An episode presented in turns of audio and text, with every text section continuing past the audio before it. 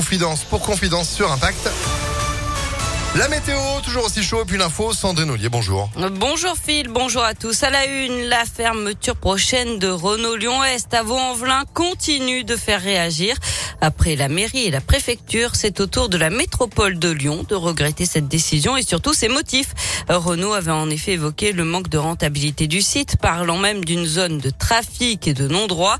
Bruno Bernard, le président de la métropole, regrette donc lui aussi la décision de Renault prise sans concertation avec les acteurs du territoire. J'ai été euh, surpris, négativement surpris de cette décision, d'abord en termes d'emploi, puisque c'est une centaine euh, d'emplois qui sont concernés, et puis aussi en termes de discours qu'a tenu euh, Renault, évoquant des difficultés sur Vaux-en-Velin pour justifier une décision qui est probablement purement économique. Et dans ce quartier où beaucoup a été fait depuis dix ans, un quartier de très grande qualité où d'ailleurs j'ai décidé d'installer le Citral qui vient d'acheter un bâtiment. C'est pour ça que c'est souhaité avec la maire de Vaux-en-Velin réagir. Et le groupe Renault s'est entre-temps excusé, regrettant une formule maladroite. Quant aux salariés du site, on rappelle qu'ils seront reclassés dans la même entreprise sur l'agglomération lyonnaise. Un collège occupé ce matin à Villeurbanne, l'établissement Louis Jouvet, mobilisation des enseignants, des personnels scolaires et des parents d'élèves. D'après BFM TV, ils dénoncent des incidents de plus en plus graves. Ils réclament aussi un poste de CPE supplémentaire.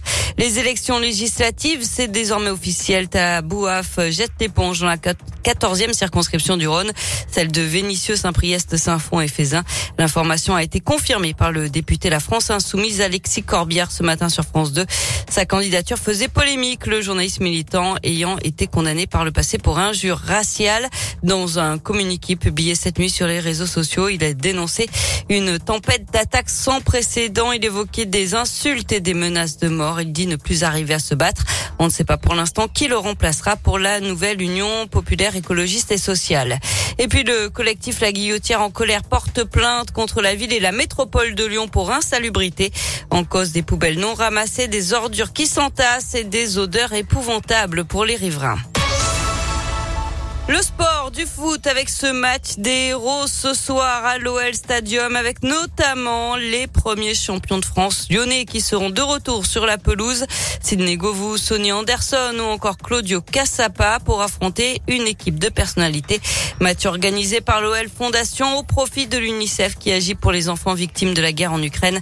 C'est à 20h30 à Dessine ce soir. En basket, l'Asvel, leader du championnat, reçoit Cholet pour la 33e et avant-dernière journée de la saison régulière. Coup d'envoi à 20h à l'Astrobal. Enfin, adieu, j'ai vendu le très célèbre portrait de Marilyn Monroe réalisé par Andy Warhol en 64 a trouvé preneur aux États-Unis. Il a été cédé en à peine 4 minutes pour la modique somme de 195 millions de dollars. Ça en fait l'œuvre d'art du XXe siècle la plus chère jamais vendue lors d'enchères publiques. Ah bah voilà, si on gagne à l'euro million, on pourra le racheter. les 215 millions d'euros qui sont en jeu, effectivement, on pourra le racheter. Merci beaucoup Sandrine. Voilà un beau coffre-fort. Hein. Oui. Là pour le coup. Vous êtes de retour à 9h30 À tout à l'heure. Allez, à tout à l'heure. C'est la météo et il fait chaud.